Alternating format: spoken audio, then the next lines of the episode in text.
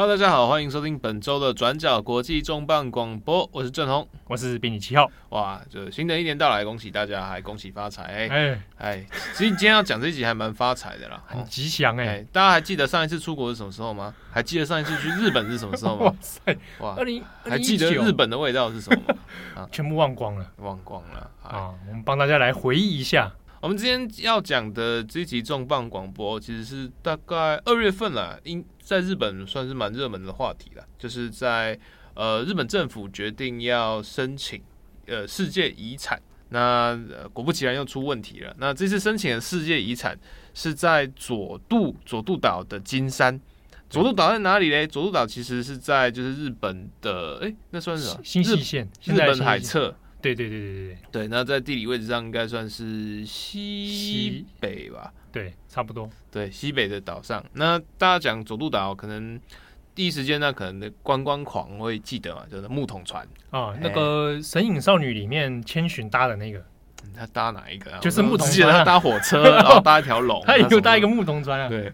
哎，然后呃，再来的话就是，哎，大家可能有历史基点，就是，哎，我们在玩游戏嘛，哎，像我们这个信长之野望，对对对对，就是佐渡岛都都会在归在哪？越后，对对的，越后，春日山有金矿，这个是战国宅才知道，哎，对对对，金矿啊，佐渡岛金山这样子，对，我们都玩，以前都是玩游戏来学日本历史，哎，不是，我学这个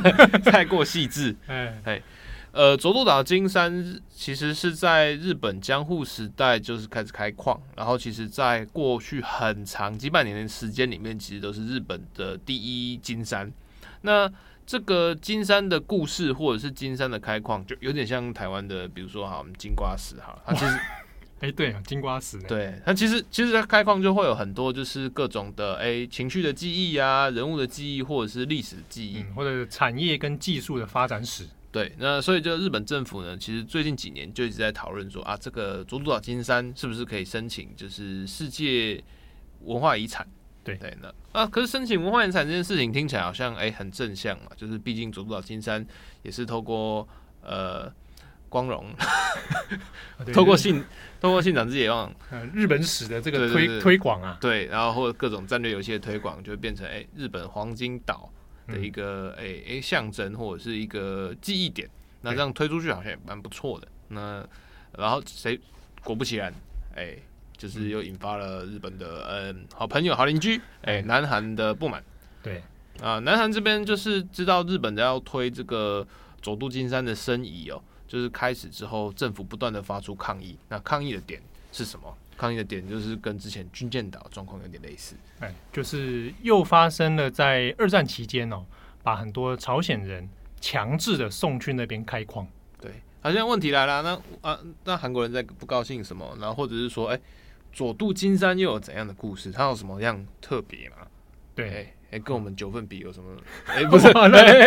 没有了，真的很危险的，对不对？这个讲起来，佐渡金山呢，可能因为很多人如果过去几年去日本旅游，去新潟里面，它算是新潟县一个当地最主要的一个诶重点观光地区啊，因为它是一个离岛嘛，对，而且它的幅员还蛮辽阔的。如果相比的话，是东京的一点五倍大，其实蛮大的啦。好，很大，还 很大。然后就连当地留下来这些矿场啊，以其中两个矿场来讲，比如说它最有名的这个西山川沙金山。还有一个香川鹤子金银山，这两个矿场加起来就有超过七百四十公顷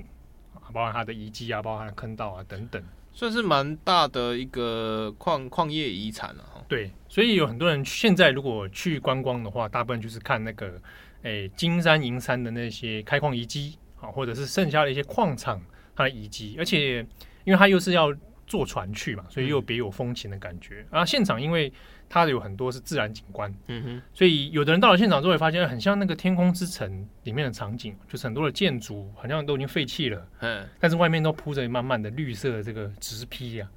算是各各种各种观光的一个近期的热点啊。可是我们现在重新来回头讨论一下好了，就是这次申请佐渡金山申遗，它其实是应该是算历史文化类的嘛，还不是？对，那我们讲一下佐渡岛的历史哈。佐渡岛，我们刚刚前面讲的说，它其实从大概江户时期对就开始有开采的记录。那这开采早期的时候是先从银银的部分银山开始，银山应该是从的可能战国时代或者是更早之前就有了。对，那个更早之前的时候就已经有发现说啊，这里有银山，嗯，好，但是还没有大量人力进去开采。那比较有名的话，在差不多就在战国时期了。对，我们就是我们刚刚讲的，就是以前在玩游戏嘛，那种战棋啊、战略游戏，然后都会说啊，占领某一个地方，然后就会有特殊的资源资源。那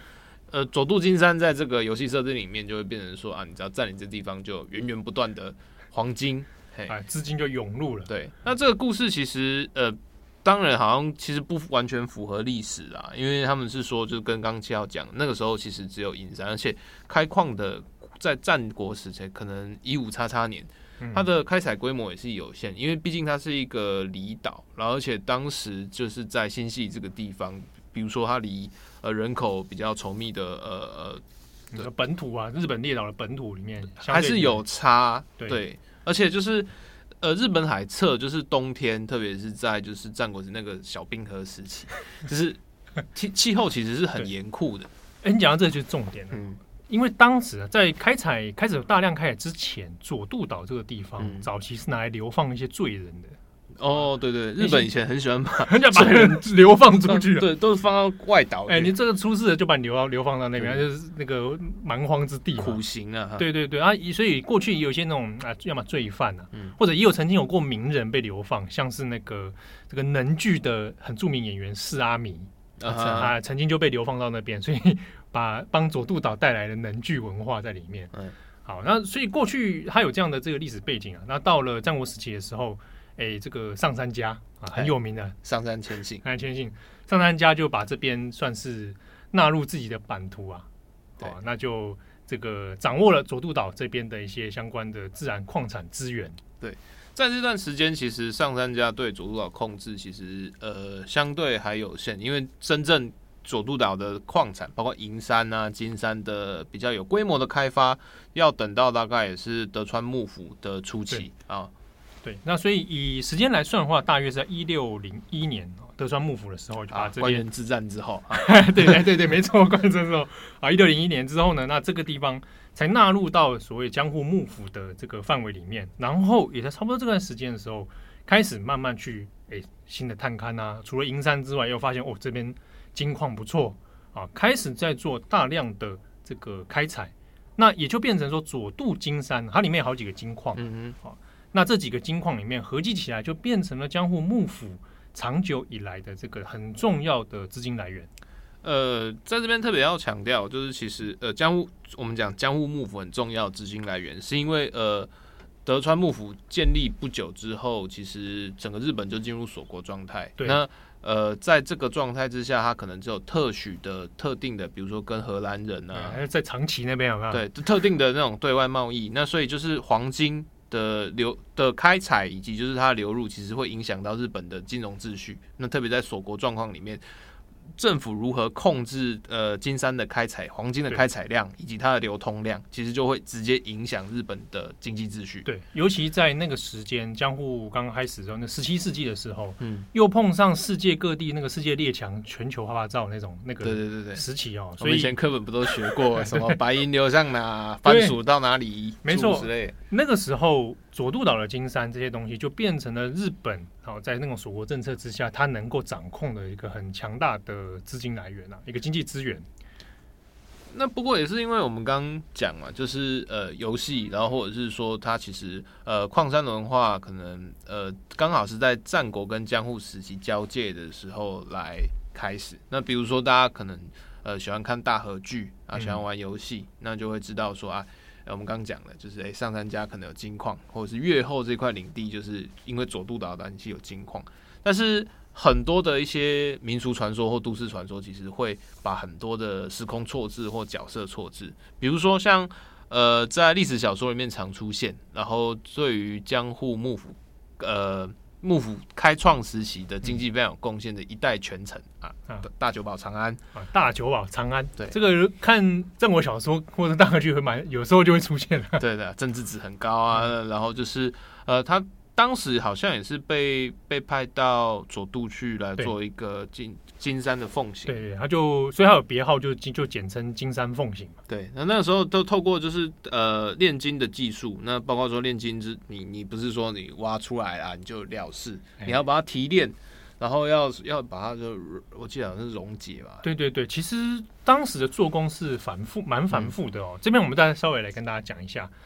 呃，这个中间其实也就是涉及到为什么他这一次要申请世界遗产哦，它的一个立基点，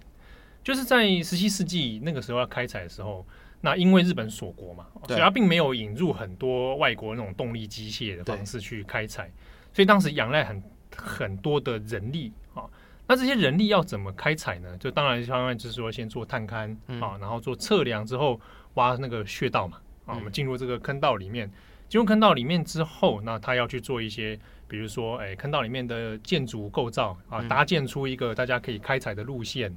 那同时里面又要去做，比如怕坑道会垮，对，所以要去做支撑、支撑、补强啊，然后到这个开矿啊，这。等等这些东西，大部分都靠人力，而且是以手工为主。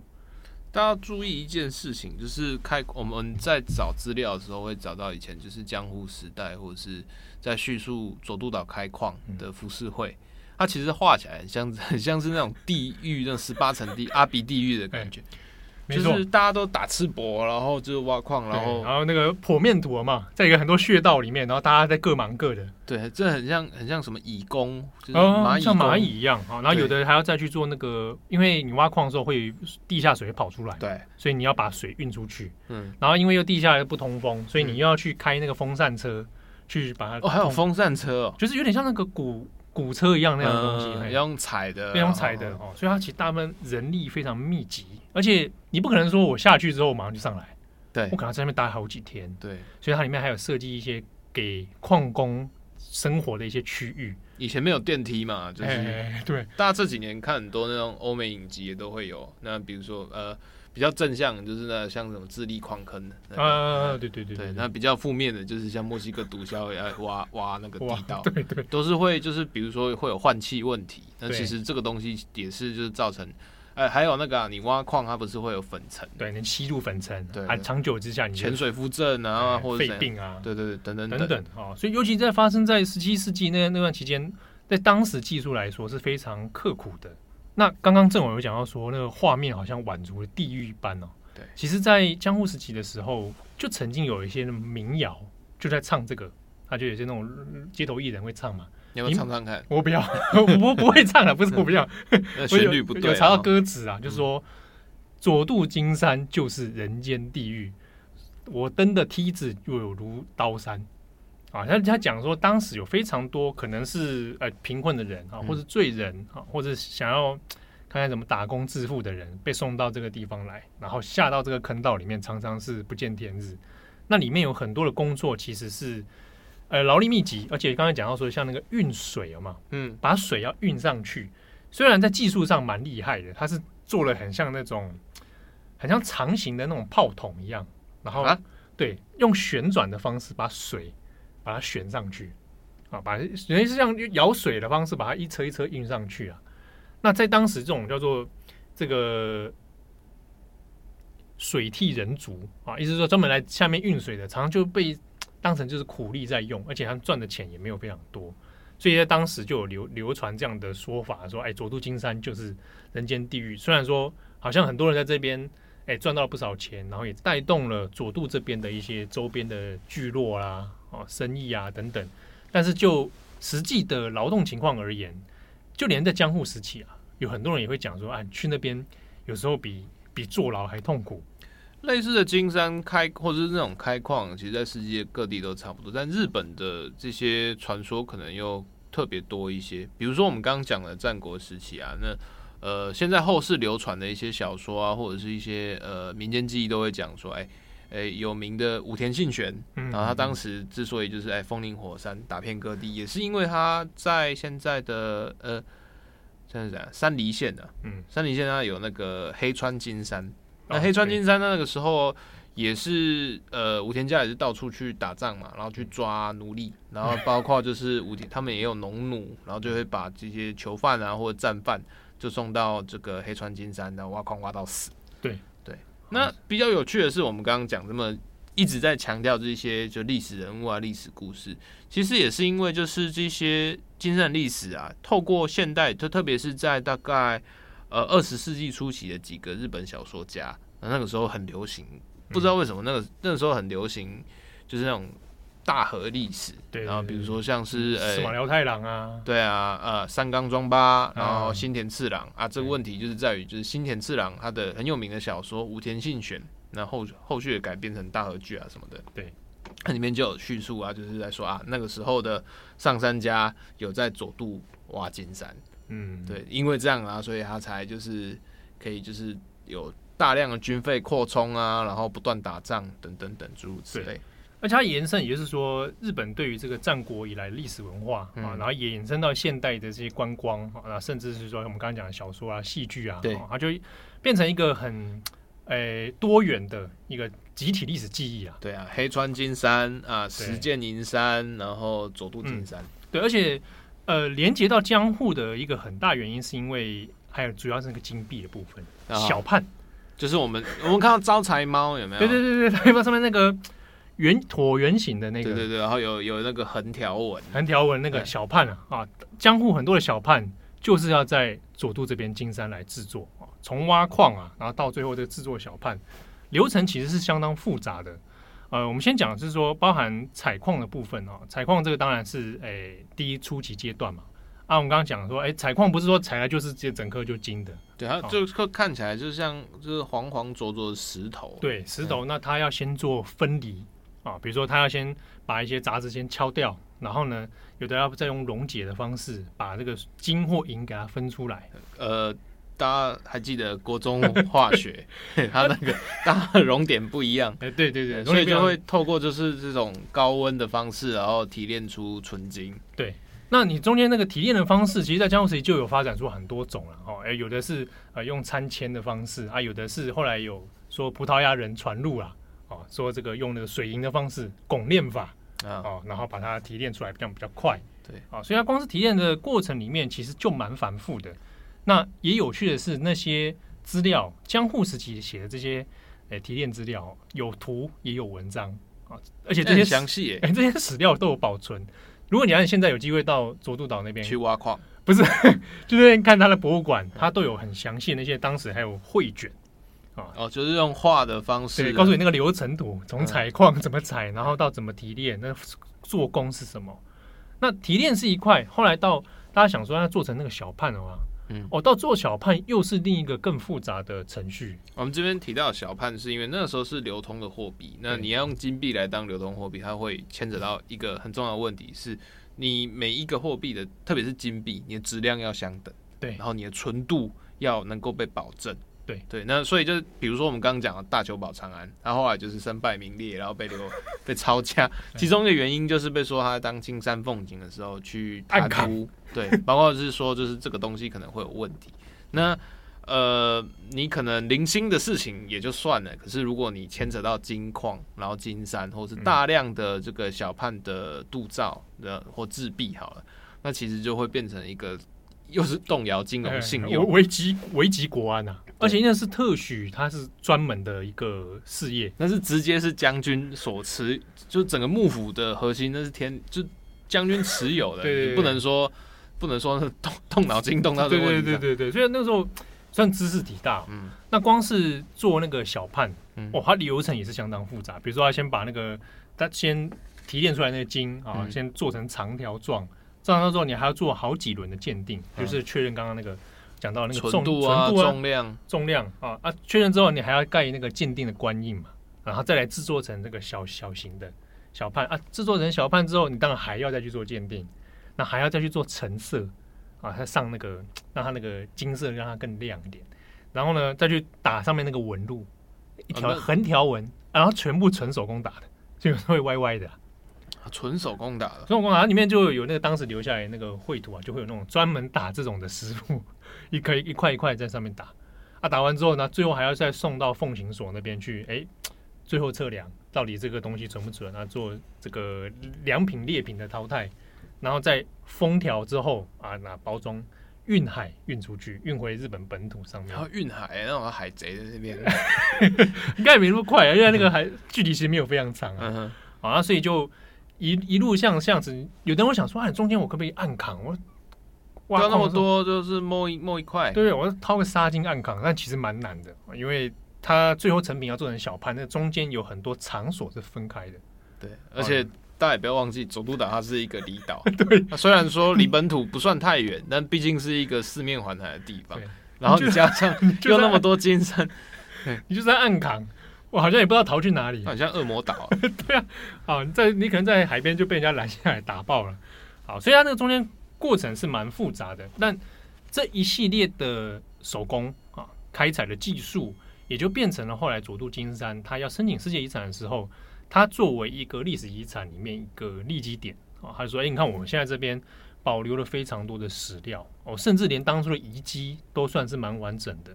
那用这个来证明了当时在十七世纪的时候啊，日本一个锁国日本一个江户幕府啊，它能够在世界上面一个很独特的一个这个产业技术史啊。对，而且不要忘记，就是日本以前古日本在这是世界历史里面被认为黄金之国。”对对对，哦，对，以前哎，大家有可能有听过这个名字“黄金之国”或者讲“黄金之岛”啊，马可波罗乱讲。哎，对，就是说不知道他好像是看到哪个金金山的金尊的佛像嘛。嗯，对，然后但是他那个脉络的确跟佐渡金山是有关的。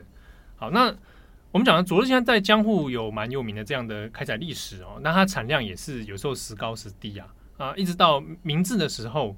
明治初年的时候就引进了国外的这个动力机械的。这种开采技术哦，那所以就继续的来做开采。那后来相关的产权也都移交给了三菱集团了。后来的三菱集团，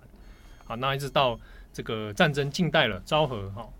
最大的产量的一次是在二战的时候，一九四零年代啊，那个时候是佐渡金山产量最整个历史里面产量最高的啊。当然那个时候是为了打仗的需求，猛狂挖猛挖的。对，那。最后的开采完毕呢，是一九八九年，那也是平成元年的时候。那因为资源基本上都枯竭了啊，所以就成成本可能也不敷那个时候。对，所以那个时候整体来说，所有佐渡上面的几个金矿，就一九八九年就全部都收山。那这样前后历史加起来大概快有四百年左右。整个四百年里面，大概开采的哦，根据官方资料是有黄金七十八吨，银两千三百三十吨。好，那算成现代的币值的话，官方的是说啊，粗略算一算，大概七千亿日元啦。这样算很多吗？诶、欸，以现代币值当然说看起来好像没有那么高，但是如果你加上去说，你看以前江户时期，哦，那在当时是一个很庞大的一个资金量啊。好，那这个就是大致上我们看到佐渡金山它的一个概况。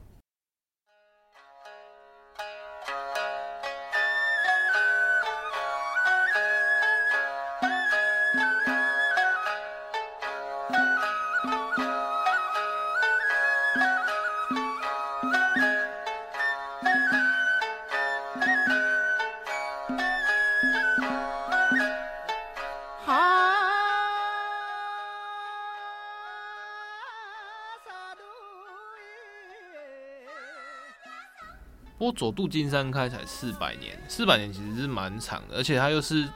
嗯，不是说蛮长，意思是说就是开采金开矿或者是开金山，然后整件事情是一个非常敏感，而且就是看起来是一个非常残酷的一个漫长的过程，嗯，对吧？就是如果你地域好，你一一个世纪也就算了，你四个世纪四百多年，然后都是岛上都有这种炼狱般的存在。那虽然那有黄金这件事情是呃很代表富饶、富裕，但从现在看起来，好像你就佐渡来讲，好像大家也就觉得那是一个乡下，嗯，啊，这就佐渡人对不起，但是这就是，就因为毕竟离岛了，对啊，然后好像就是他开采出来的资源是送到就是哎、欸、本土啊，送到江户去，送到哎、欸、大阪啊，对，那好像也没有享受到这些利润呢。这个这么残酷的故事，四百年下来，那应该也流传多很多那种，哎哎，神庙的故事，民间异化。嘿嘿，对，哎，其实比如说像现在如果去看佐渡的相关观光，他们的推荐介绍，对、哦，很多比如说在地文化里面，除了去看这些产产废遗迹之外，对，它里面讲了一些无形文化，比如说能剧啊、鬼太鼓。鬼太鼓也是佐渡，鬼太鼓出来，而且这些无形文化里面，大部分都是跟开矿金山这件事情有关啊，因为人开始出现在聚落里面，然后就衍生出一些可能，比如说跟祝呃祈愿开采矿山顺利，因为因为有风险，呃，哦，所以会出现这样。鬼太鼓是当时一个蛮在在地出名的一个活动。你插播一下好不好？你可以多讲一点鬼太鼓，因为鬼太鼓这个东西对我来讲是很很奇妙，因为小时候。小时候有有一阵子很流行，然后都会有很多那种日本小学生啊、日本的国中生啊，然后到台湾交流，然后都在表演鬼太鼓，好像都是新系那边来的。哎，对对对对对对，都是新系这边过来的。对对对。那如果你去走走看到他那种鬼太鼓，就真的要戴那个鬼的面具，然后要打那个太鼓嘛。啊，但那个其实是有一点那个，哎，作为祈愿、祝福用的，好，然后清除这个恶灵用的。好，所以在当地，你现在如果去哎佐渡岛的话，它就有专门那种哎特定的表演。啊，现在很多后来日本知名的一些鬼太鼓团体，嗯，大部分也都来自于新潟县啊。好，那能剧的话，刚刚就前面讲，因为四阿弥曾经被流放到这边，所以他带了很多这个能剧的一些文化，然后他自己也写了一些跟这个诶、欸、当地有关的一些能剧的一些歌谣。不过能剧这个能剧的文化，感觉是流传，就是比如说可能呃中上层武士阶级以上，嗯，就是那个到这个矿工这边他们。你知道你知道为什么？为什么？因为大久保长安喜欢看。哦，对哦，他自己好像就是出来这个能 剧剧团出来，对，他自己喜欢看能剧。嗯、所以有时候我看到日本有些诶、欸、动漫画，有时候要去描绘大久保长安的时候，故意背景会是能剧舞台，嗯啊，他会就把它跟那个事情就联合连接在一起啊。所以虽然说在地好像都民众诶、欸、不是那种上流阶级哦，但是又会变成民间歌谣里面会知道的一个东西呀啊。所以能剧也是一个，但有趣的是，大家想。哎，假设你现在去那个，它那个坑道是留着嘛？像有一个很有名叫中泰富坑，就是现在可以去参观，进去那坑道参观。那它做成就是有那种电动人偶在里面，太恐怖了吧？你知道我想要什么吗？有没有去到台南的台南那个天堂体育？这就是那种 它的人偶机械会动啊。然后会发出声音的那种，会讲讲台台词，对对对对。啊，现在那边有，还有里里面有前后有六十五尊，太多了吧？真的，里面还会讲说他们开矿的流程啊，所以它就是做的很完整啊。不过这样其实听起来怪恐怖啊。我看那个你去 YouTube 上找，真的蛮恐怖。中间有一个我觉得也蛮吓人是，是里面有很小型的坑道里面的神社。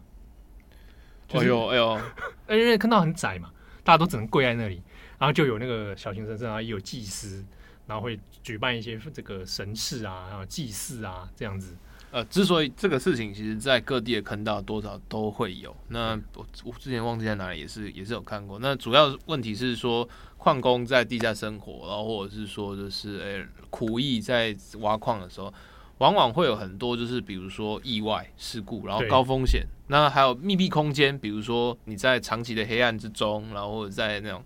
你的坑道其实都是很窄很低嘛，对。对啊，就是都是要可能去，他的心灵心理心理压力会变得很大，然后常常会有一些，比如说哎哎脱呃，可能他有一些崩溃，哎恐慌，对，然后当时古代他们就会觉得说你可能是被恶灵附身，哎，要不然就听到哎好像听幻听，对，然后彼此在那边疑神疑鬼，然后一传十十传百，然后大家的士气低落，就影响开矿，所以或者是影响就是整个。呃，整个矿业秩序，所以他们常常就会在比如说，诶，呃，地下几层多少多少，然后设有一个神龛，然后或者是小神社，然后等等等，然后去诶，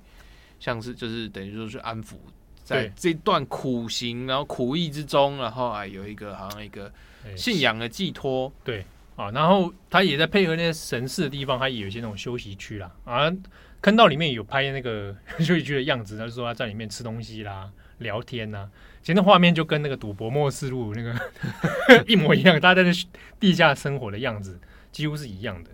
那因为讲到这个信仰的部分哦，就因为佐渡金山的关系，所以当地有一些蛮独特的信仰文化。比如说，我们大家如果去日本的时候，大家可能有印象，常看到一些所谓稻荷神社，就是湖里的。对对对，那大部分这个由来其实跟农田有关嘛。对啊。可是你去佐渡是没有稻荷神社的。因为当地是没有狐狸，当地没有产狐狸哦。外外，因为它离岛离岛生态不，对它那个生态不太一样哦。那但是呢，你会常看到一种动物，就是狸猫，就是那个日本料理店外面没有狐，但有狸，对，有狸啊、哦。那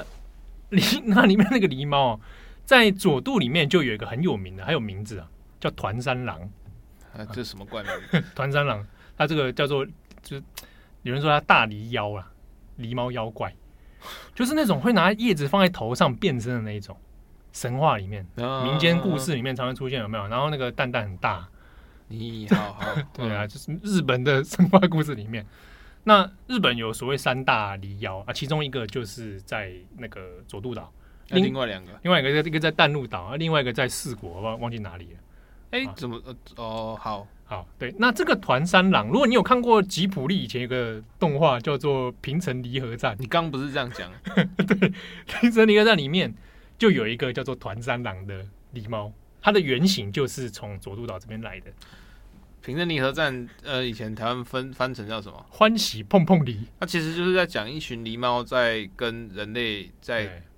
都市开发的一些 一些传统跟现代的一些一些征战。对，那中间就是为了要抵对抗，就是人类就是不断的要开发这个山林，所以他们就是派出了很多狸猫使者到全日本各地去来求求助这些。各地的狸猫，对，比较那个灵气比较强的，对，来来帮忙来跟人类作战。对，那在佐渡的传说里面啊，民间信仰里面就会有出现一个所谓团山狼狸猫会在到处佐渡一带啊显灵和恶作剧的一些故事啊，比如说他会变身成农夫，或者变身成矿工啊，他在在帮人家恶作剧啊，整人呐啊，或者是他变身成农夫之后，他会哎、欸、拿金币去跟人家。买拿小判跟人家买东西，啊，那个小判是他用叶子变出来的啊，会有这种事情。模蟋蟀模型，蟋蟀炸鸡的模型啊，哎、欸，对，然后不然就去闹一些农农家这样，啊，看起来不是什么恶灵呐，就是做一些这种恶作剧，开一个玩笑这样。哎、欸，但也有趣的是，他有时候会去帮助一些好心人，比如说他佐渡就会传说说，哎，家里谁生病了啊，没有钱治病，他就会变身成哎、欸、一般的人。跑去你家说：“哎、欸，这个钱给你，你拿去治病。拿那个钱是就是拿真的。哎、欸，大家想说他真的钱怎么来？他用用洗钱来换。他他那些真钱哦，在故事里面中常会说，因为他会变身成矿工，然后跑去金山里面打工，出来之后 赚了钱，拿那个钱再去帮助一般的这个社会人士。”他也是用很正派的方式，对对，强调这个东西不是是，是用正派的方式来做啊，所以就当地有流传着这样这种诶团山狼狸猫，诶团三郎狸猫的这个这个故事啊。好，那有一说原型是有一个真的叫团三郎的商人，他从越后国来的，他长得像狸猫，没有，是他去佐渡卖狸猫，哈，哎。就是他拿一堆小狸猫去佐渡那里卖，然后呢？谁要？为什么要买狸猫啊？不，我不知道，可能皮毛吗？宠物之类或者宠物之类的吧？能养吗？皮草吧？不晓得、啊。但有一说啊，就是说他是从越后国的一个商人叫团山郎啊卖狸猫，所以当地的人可能有此一说，然后就看来看到狸猫，就是哎有有相应的这种传说啦。好，那也有一说是说，哎，这个故事里面团山郎狸猫就把狐狸都赶跑了，所以佐渡这个地方。没有狐狸出现，也没有任何的道和神社，因为他们斗法，这个的结果是狸猫大胜。狸猫跟狐狸之间是有什么夙愿吗？哎，有夙愿，有夙愿。所以在故事里面常会出现那种哎，狸猫大战那个狐狸。狸猫是对螃蟹吗？螃蟹哦，你说那个是猴子对螃蟹，猴子对螃蟹啊？嗯、那个是那个要讲猴子，停止。蟹猴合战啊，好，所以呢，在当地就有这个狸猫故事。然后，所以你有有时候会看到一些日本的文化里面会狸猫跟小判会做一些连结，哦，那个由来跟佐渡的这些传说有关。嗯，哎、欸，那这样这样讲，那那我今天我是那个岸田文雄，我就呃佐渡离文化，佐渡对啊，那不是那和善多了，反正因为它包含在那个里面了。哦，OK，因为它这。申请世界遗产里面，因为它讲的是遗产群，哦，那遗产群里面就不只是所谓矿山，它也延伸出因为开矿而衍生的文化现象。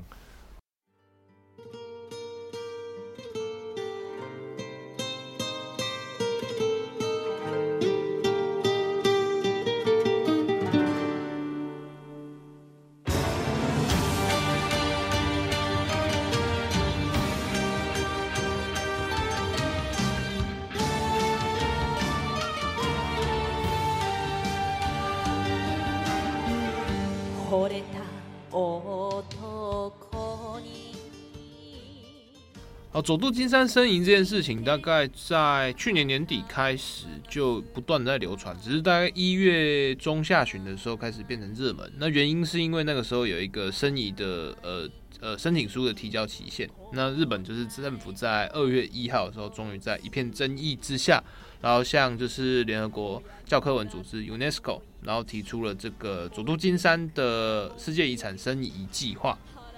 那只是啊，那我们现在回过头来讲，四百多年其实包括好整座岛，然后或者是说它四百多年历史，你要申遗，那你要用什么样的名目来跑嘞？因为虽然说我们在比如说之前去观光旅游，好，就大家都会选就是选世界遗产去观光，旅行社都有那个啊日本日本世界遗产之旅啊，嗯、但是讲就是你要申请，还是会有一个名目，然后甚至是一个。很很特殊、很限定性的一个呃诶剧对片段的历史故事，对吧？独有没有具备世界的独特性？对对对对对。那我们先讲一下，就是日本开始有动念头要做这件事情，差不多才最早是追溯到二零一零年，就是说要把这个预计要把这个以佐渡为中心的这个矿山遗产群，嗯哼，要向世界遗产来提出哦。那后来一直到。今年正式的要提他的所谓推荐书出去，那里面就有特别针对讲说我的申请的理由，我的我的主要卖点，那里面就有提到说，主要在于说，哎，以这一个开采四百多年的历史里面呢，它有独特的采矿、选矿，然后精炼技术的这一些哎资料，然后它的这个相关技术的发展史，那都有很多独特的文件跟史料是流传下来。同时，除了这一些技术面之外，衍生的包含说，呃，当时的社会阶级，比如说管理制度啊，比如说还有像大久保长安在这段期间里面曾经订立出来的一些，诶、欸、诶、欸，比如说矿工管理啦，啊，甚至武士阶级的一些变化，啊，那这个也变成了其中一个要素。那还有后来制作成小判的这一些，诶、欸，金币货币制度。的影响，那也变成一种无形文化在里面。那还有延伸的，就是在佐渡所衍生出来的，比如说聚落文化，比如说衍生的像呃，哎，比如我刚刚讲的能剧、对太古等等啊、哦，那这些周边的文化现象里面，那都把它包含在里面。就是以佐渡金山为名，然后把它同把对包含了历史的文化的，那也包含了自然的建筑的。好、哦，那它的重点是强调说。它的重点放在江户时期，啊，那这也是他们这次申请世界遗产的时候主要的一个说法，因为它的四百年化也包含到这个明治跟昭和嘛，对啊，但他说这个明治昭和那已经是进入近代化，它以就独特性来说，在那个时候全球的那种开矿发展史里面，它就反而没有那么特殊了，但是江户那个时候是世界上面很少有的一个独特现象。所以，痛苦其实它这个也有点是以佐渡金山为名，然后限定在江户时期的这一系列发展，也是它整个佐渡岛的文化历史里面最有一个呃全球卖点或者是说特殊卖点的一个地方。因为比如说，就确实跟你刚刚讲，就是到现代工业化开采，嗯，那不过我话话说回来，就是在 在一九八九年泡沫经济爆 爆掉的时候，对，然后佐渡金山停止开矿，哎，这个其实也是蛮。戏剧化，对，玩一个历史预言的感觉。但是他他就限定要在江户时期，所以现在我刚刚讲到那个电动人偶，对，它就是以江户的人啊为那个主要的这个设计啊，也也发它里面所呈现的也是江户时期啦啊，所以这个是他申请世界遗产的一个主要的推销点。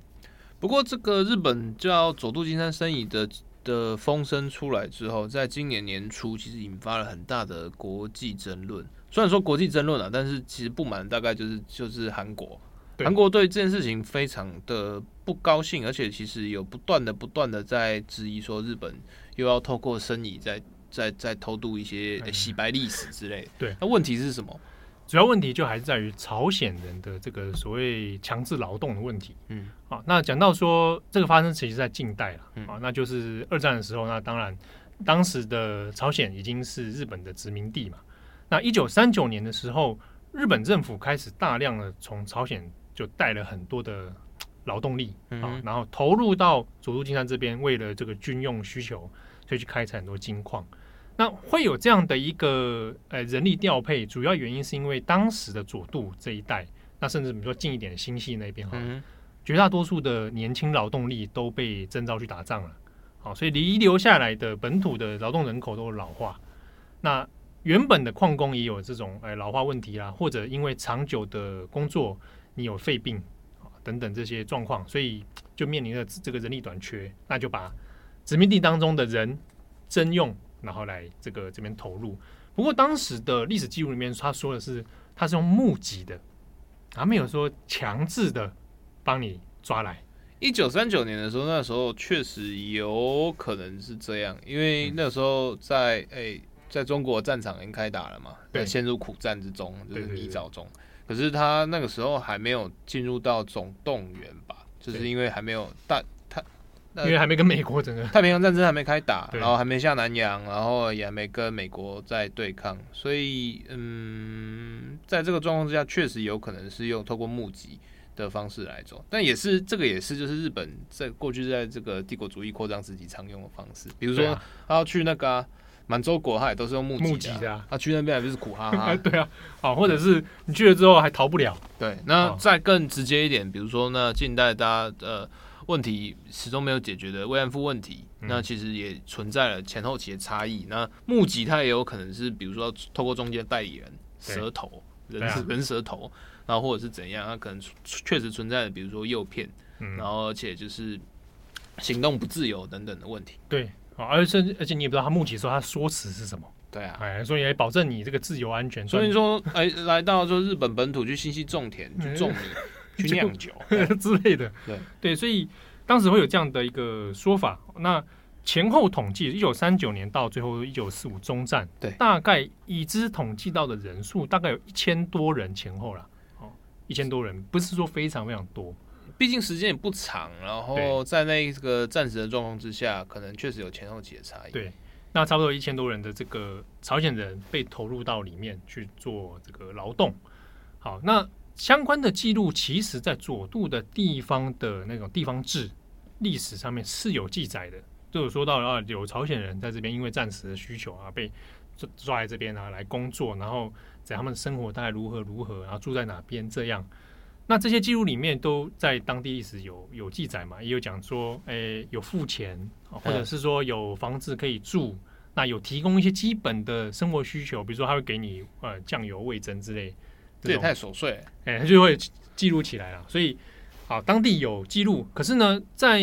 这个南韩的认知里面，就认为说，这个其实就是帝国主义里面你强制劳动的一环嘛。哦，你把人就是带去那边，然后下到那个坑道里面，其实也不是什么很很快乐的事情。对，它中间一样就是会有，比如说强制劳动，然后或者是说，啊，有一个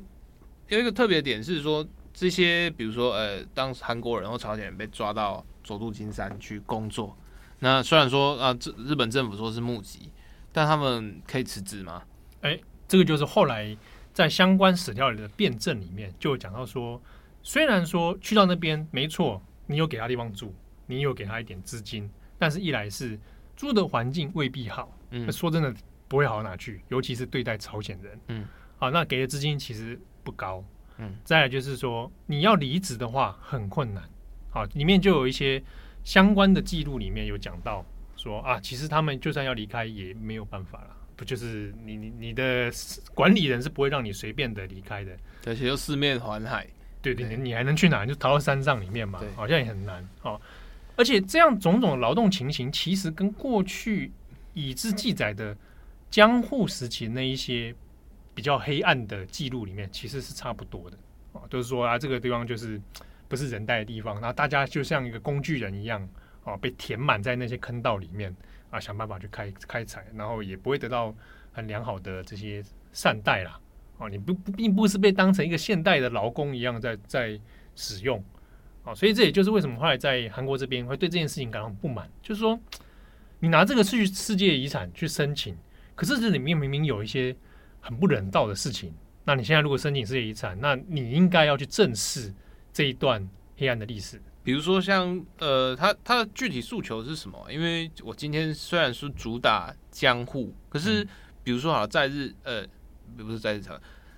比如说朝朝鲜人当时的矿工好了，那确实也是在这个佐渡的民族志或者是文风土风土文物志里面里面有写到。对啊，那现在如果佐渡岛申遗成功的话，那你不是全部捆包被进去？那到底有什么让你不开心的嘞？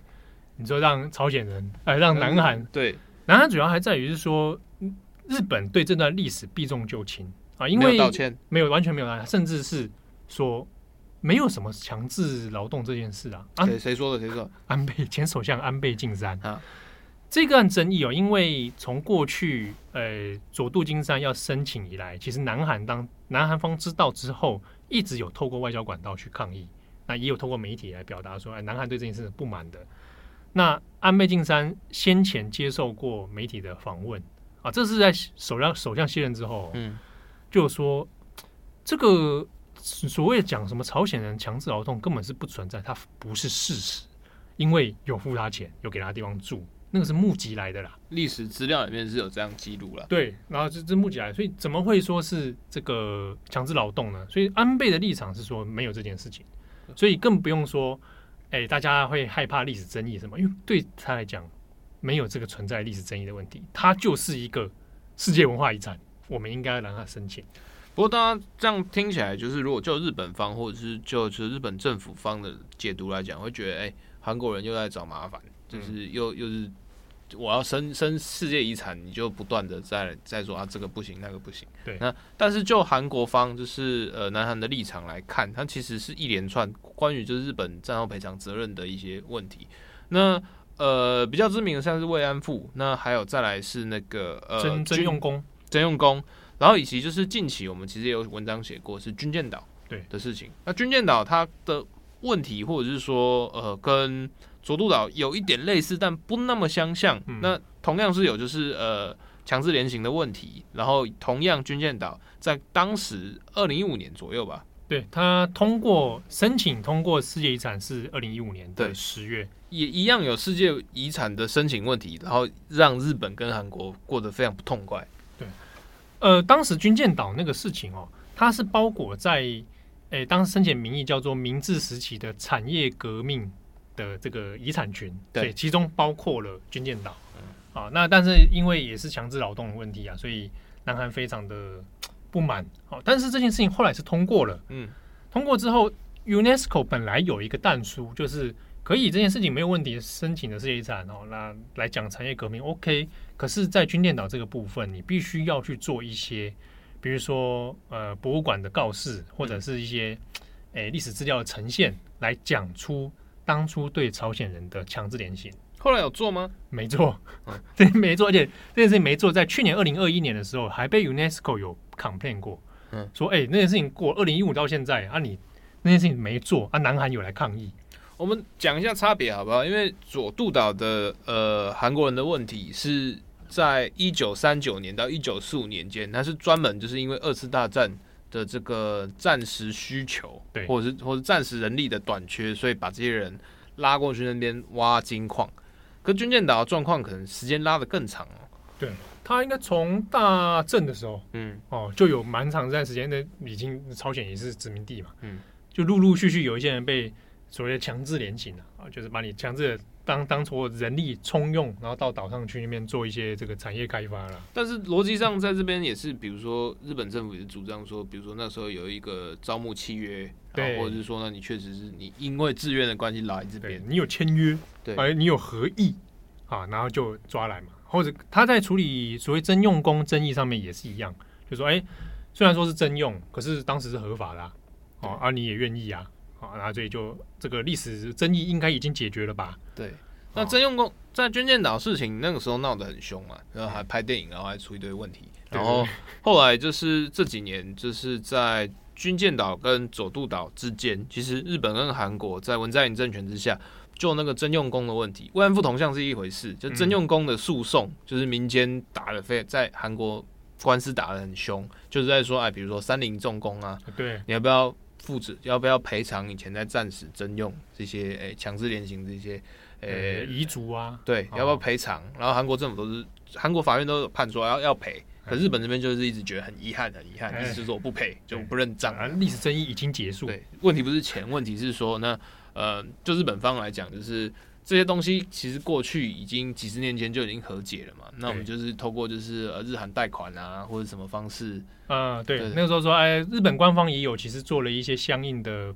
补补偿啊。对啊，我以国家为单位，然后来做来来做一些就是经济上的补偿。嗯、那结果你现在。你现在透过这个东西经济发展起来，你又回过头来又用个人，那这样没完没了。就对日本来讲，就是这个东西是有一种软土生绝，那不可接受。但就韩国的民族情绪来讲，会觉得说啊，你明明就有错，那你现在就要把这个历史就是洗白，假装没这回事。而且南韩方其实很很在意的一个症结点之一，就在于日本始终没有所谓正式的道歉。但日本就会觉得我正式道歉，那我接下来我所有的官司那，我就会因为我这个道歉没完没了，对，没完没了。那我今天跟道歉，那接下来是哎，中国也要啊，哪里也要，这样没完没了。台湾 对要对，所以就会有这个双方纠缠不清的问题哦。而且军舰岛那个事情，二零一五年嘛，哦，二零一五年的七月通过了，同年的十月又发生另一个事情，是中国要申请。把南京大屠杀列入 UNESCO 底下有一个世界记忆名录，嗯哼，哦，它不是世界文化遗产，但它是世界记忆名录，用来记录说，哎，世界上曾经有一些很重要的、不能被遗忘的事情啊，比如说，呃，那个安妮日记也是名录之一。当时就申请的是南京大屠杀跟慰安妇，啊，那后来通过的只有南京大屠杀这件事情。但通过之后，日本也跳出来抗议说，哎，这个事情没有经过日本的这些。历史验证怎么可以拿它去变成一个世界记忆的这个名录底下呢？它直接牵扯到是对于就是日本的指控，那中间的意义，那当然就是这几年在吵，比如说，哎、欸、哎、欸，当时杀戮的规模，然后杀戮的动机，然后它确实有没有就是很大规模的集体行动存在？对。对，但这东西其实是日本方面跟中国方面，呃，应该说就是一直有一些历史争议，一一些政治上的一些争议。衍生成外交风波，对。啊，那都围绕在这些历史的难解的议题上啊。那也因为这件事情，后来的安倍内阁里面就后续有一些相关内情的新闻报道啊，评论里面就有指出说，安倍对这件事情其实是相当，当然是相当不满的啊。你这个前面也我申请军舰岛，你现在拿南京大屠杀这件事情来弄我。后来就说安倍政府想向这个 UNESCO 来施压啊，因为日本对 UNESCO 其实捐助了不少钱，那确实是蛮多的。那 UNESCO 拿这个钱呢，当然就是除了各地的遗产的维护啊，资金的维护，那包括就是说像历史的验证啊什么，其实都透过这个资金的运作。对，它我记得之前看整，其实整体就是流动的金额规模不算大，它不是说那种非常烧钱的那种，那几十亿、几百亿。但是就是确实，日本在里面占住的比例算是蛮高的。对，那日本也就就以这样的这个利基点作为杠杆啊，所以想要施压说，诶，以后如果要去申请这种东西哦，应该要针对申请项目，如果有涉及到其他国家的话，要征询其他国家的同意哦。如果有的国家是不同意的，那这件事情应该不能申请。那这个政治的解读上就认为说，安倍是想用这东西来制衡，说以后万一中国或韩国。又申请跟拿什么其他跟日本有关的事情申请的时候，那日本可以有权利来否决掉啊，那就作为一个这样彼此在世界遗产上面的对抗啊，那也就衍生到后来这个佐渡金山的事情。那现在日本方面要申请，好，那南韩现在不开不开心，那不开心这一点，那当初自己日本它的标准是说，如果有其他国家不同意的话，那这件事情应该要先搁置哦。好，那现在这件事情就回打到自己身上。我们稍微转移一下方向，好，就是安倍在提这件事情，就是看起来好像是他小家子气，或者是说啊，这可能就是啊，日本、韩国、中国他们那边就是很复杂历史纠葛，所以他们才想出这种那种拐弯抹角的条例。但其实关于这种呃国家政治，然后还有就是那种所谓的呃历史继承这件事情，其实是 UNESCO 这几年，应该是这五到十年来一直。引让他自己 引引火焚身的一个非常敏感的一个问题，比如说好了，就是我们在二零一七年的时候，其实写过一条新闻，那个时候是美国跟以色列要退出 UNESCO，嗯，美国后来也退出了嘛。那当时引爆就是美国川普那个时候在，大家川普刚上没多久啊，对，怀念的川普那个时候的一个问题在于说，就是呃，UNESCO 接受了巴勒斯坦的这个提出的一个申请文件，然后认证就是我们都知道的呃中东古城希伯伦啊，圣经里面有出现希伯伦是呃巴勒斯坦的世界遗产。那巴勒斯坦人或巴勒斯坦政政府那时候提出来的一个呃申遗的一个因素，这当然是希伯伦他的一个历史跟文化的呃在信仰地位上的一个重要点，因为传说中。呃，就是呃，三大一神教，就是犹太教、基督教跟呃伊斯兰教的共同先知啊，就是呃第一个先知吧，是第一个不算，好不好？啊，就先第一个的这共先知啊，亚伯拉罕，嗯，啊，伊布拉辛啊，亚伯拉罕，他的墓就是葬在希伯伦，然后后来就是包括就是有一系列的先知啊，或者是后来的就是亚伯拉罕子孙，嗯、那也据传也是就是葬在呃。希伯伦，所以在这个地方，它就变成一个啊、呃，好像是一个先知的圣墓，然后或者是说，就是等于三三大宗教的一个圣地啊。对，那呃，巴勒斯坦以这个名目来申请，然后就是说，那这是巴勒斯坦人的世巴勒斯坦的世界遗产，那以色列就会觉得非常的不高兴。那不高兴的原因，第一个当然是就是对巴勒斯坦，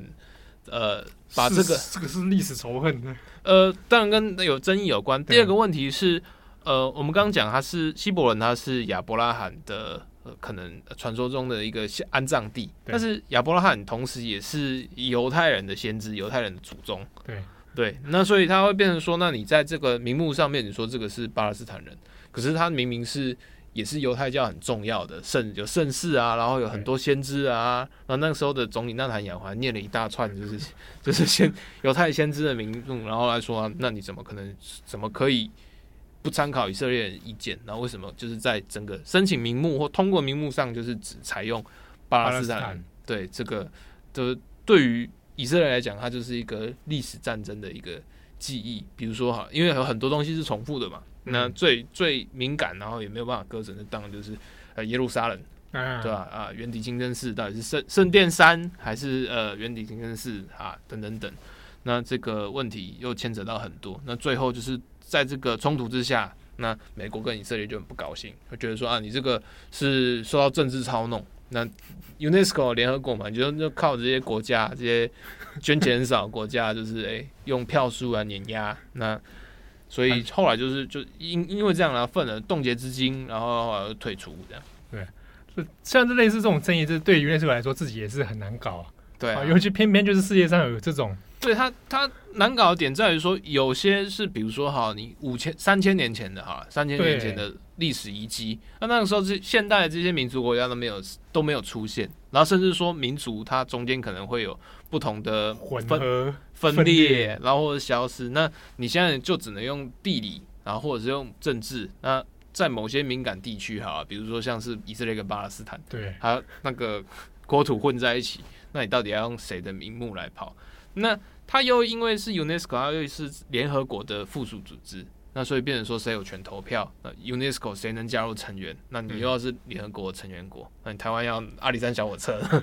之前不是也要弄？哎、欸，抱歉，你不是成员。哎、欸、哎，欸、对啊，对啊，哦、你就你就只能没有办法登入那个最终的名录里面去。所以它那个中间其实背后那个运作逻辑里面也有很多带有这的确现代政治性。啊，巴勒斯坦它是它是可能观察国而不是政治成员国啊。就那那这样又可到底又但是又是 UNESCO 的成员国，那这样就很混乱。那到底应该要怎样去提？而且这几年除了就是观光经济啊或世界遗产就弄出之后啊，我哇爆发喷发。对对对对，那那还有就是说那个东西会变成一个。文化软实力的认证，那你再更现实一点，那可能会变成基层官员的一个绩效啊，哦，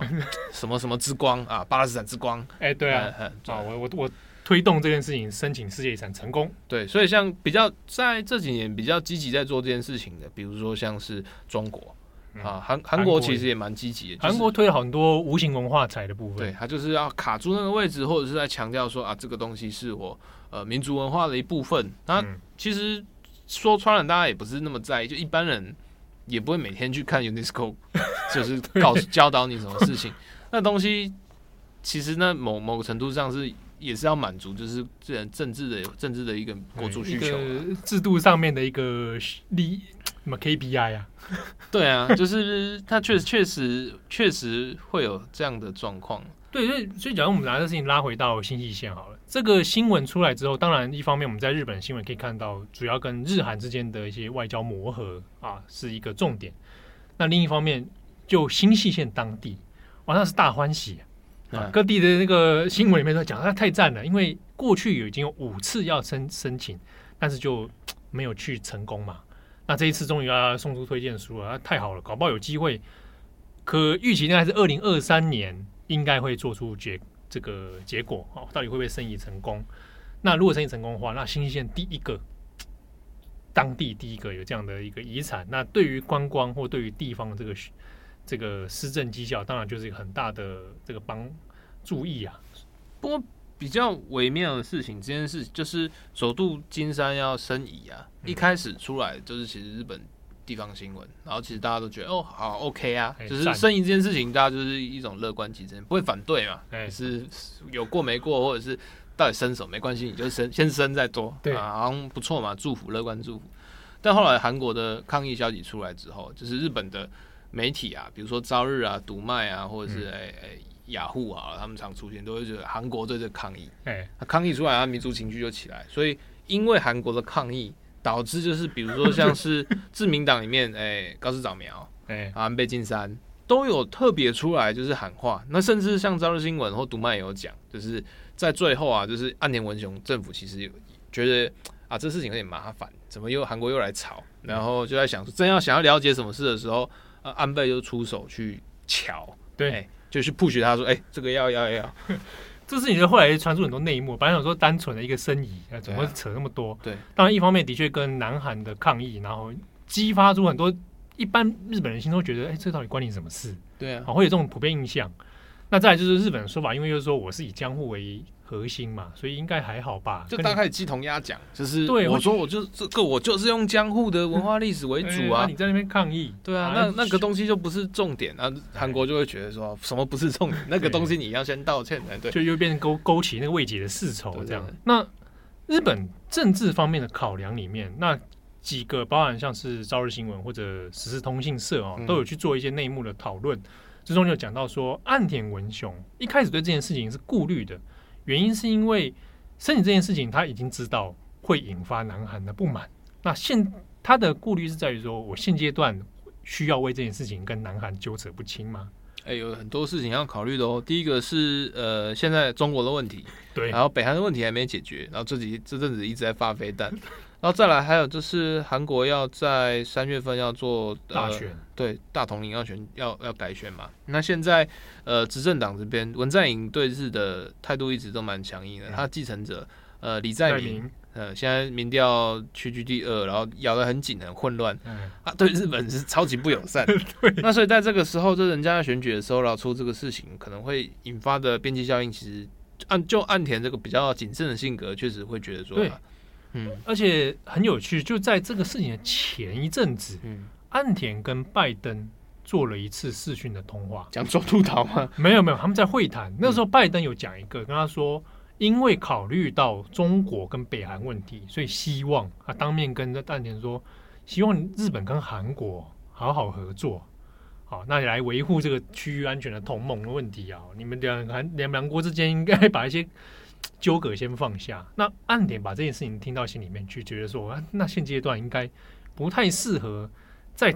拿这个纠纷把自己搞得这很多头烧。暗点会希望化解这件事情嘛？因为他过去在外向的时候，其实也跟韩国那边算是下了蛮多功夫的。对、嗯，那所以在这个状况之下，就是也不难理解说他希望就是以和为贵，但是、嗯、呃，特别是在这个佐渡金山申遗，对对，对整个。你对霞关那边看的好像，对，让我觉得好像不是很重要的事情，就是嗯，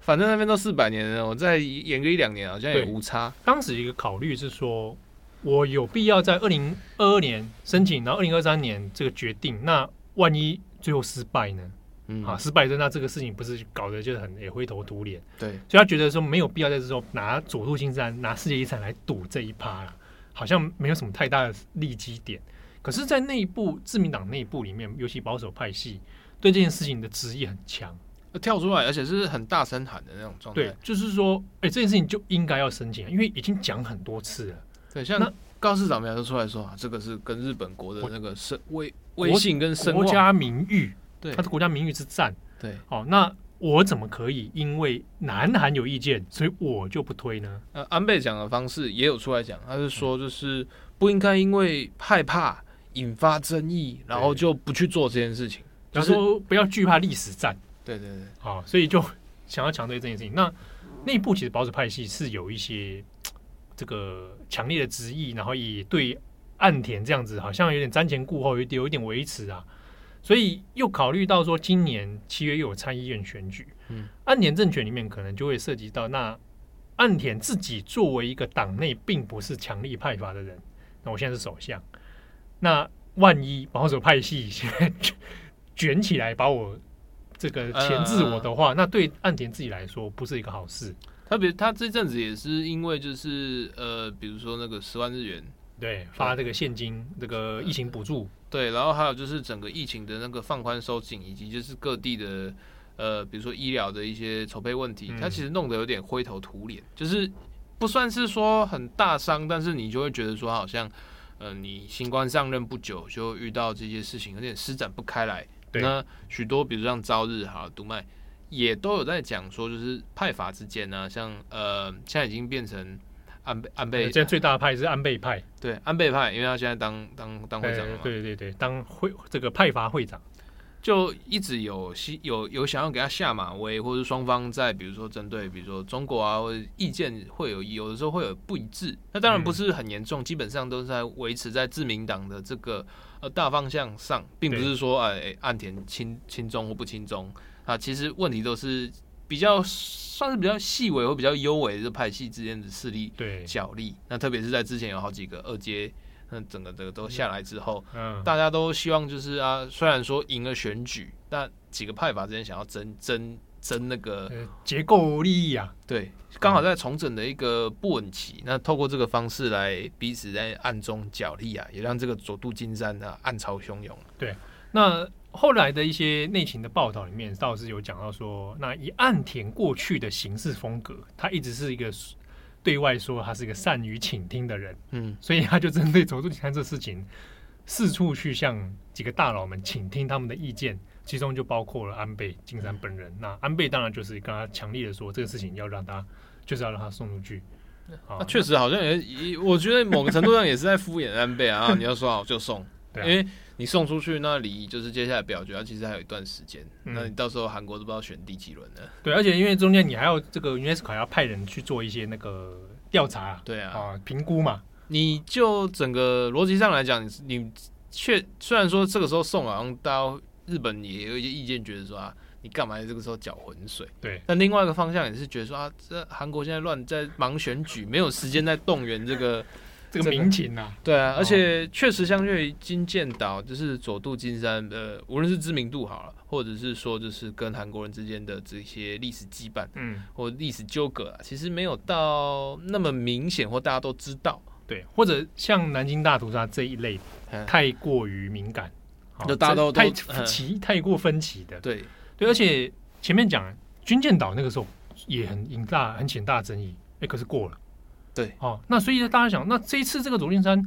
应该有把握是会过的，对，而且你那时候军舰岛还是那个明治工业文化历史、啊、产业革新嘛，啊，明治那个时候就就正好是都，都过了，对不对？我江户这会不过吗？江户那个跟你韩国人没关系啊，对不对？对，所以他他的赌这个算盘当然就是说，我这个东西一定会过了啊、哦，所以赶快今年二零二零年就先送，那同时又能稳固说让安倍这个保守派阀。哦，可以来稳固一下现在党内的这个。我我们要强调一下，就是安倍他真的很在意这件事情吗？可能也不是。那你说他真的的超级超级爱历史，对，哦、还应该还好。对，这个这个山口县的这个 山口县的这个 这个跟那个没什么关系。但透过这些可能看似不重要的一些角力，嗯、其实大家都在争那个出头。对对，就是比如说我今天出来喊声，然后岸田因为这样，然后所以那我的气势就起来。所以大家真的是在争这种太极的气势，对。那或者是说，哎、欸，新潟县的地方对你的支持度，对，借力使力啦，对啊。那你说广义来来讲，你就整个国家利益来说，你觉得那如果成功，那未来可预期，假设疫情结束以后，观光财的部分也会是一个这个至少有一个有一个品牌或者一个招牌会推出去嘛。对啊，对啊，所以整体上来讲，看算一算，好像哎，好处还是多过于坏处啦。哦、嗯，所以在这个运作之下，那也就确定说，大家今年就把它送出去，要来申请。那最快应该是二零二三年才会知道到底会不会成功。嗯，那之中也有趣哦。大家想说，哎，那以自民党执政党为主，那应该他们都是有志一同。那、哦、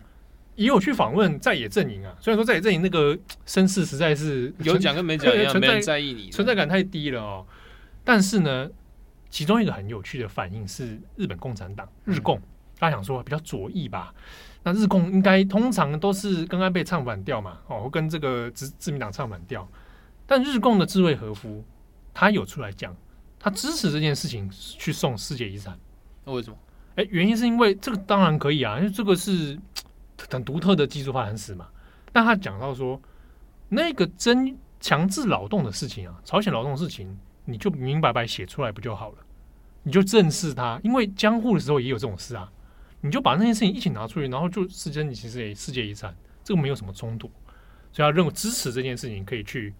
去来申遗啊，而反而并没有并没有说反对官方这么的强力 push。嗯、那其实这个观点里面也就呃，就是整个事情里面蛮微妙，是说面对这种负面的历史遗产，某种程度上，如果你不用那么避重就轻，你反而摊在阳光下拿出去讲话，某种程度上恐怕还是让自己可以。比较好下台啊，哎，也比较不会那么绑手绑脚，然后让大家彼此都也有一个台阶可以下，那又可以申请世界遗产，其实也会是一种方向啊。对啊，啊，呃，今年不知道有没有机会去日本？呃，那个佐渡金山，我越看越好玩呢。你再挖挖挖一下，挖不知道它是有那个体验工坊啊，黑暗旅不是的，不知道体验工坊是那个做那个那个好像就是那个制那个制作小判那些。哦，制作小判哦。对啊，就是有些那种小小型的那种体验工坊，嗯，感觉是应该蛮好玩。我看看了 YouTube 很多影片，觉得还不错哦。哦，是最这这这两年这两三年在喝清酒啊，清酒是，对，新系的新系的酒不错。对，哎，新系酒不错，是对，那个蛮蛮淡丽的，淡丽高雅，淡丽高雅。哇，你是走淡丽高雅类型？对，是淡丽新口。我记得，我想是因为新系米的关系吧。嗯，因为它当地的米非常出名，产米也是蛮，产米很出名。对对对，高千代不错，高千代那酒酒造啊，那不错不错。最近喝了一支，哎哎，不要对，不行的。啊，大家这个这个饮酒要注意啦，好，不要过量。好 好，那感谢大家的收听。那这个金山的事情也祝福大家这恭恭喜发财，哎发大财啊！好，我是编辑机啊，我是志宏，我们下次见喽，拜拜。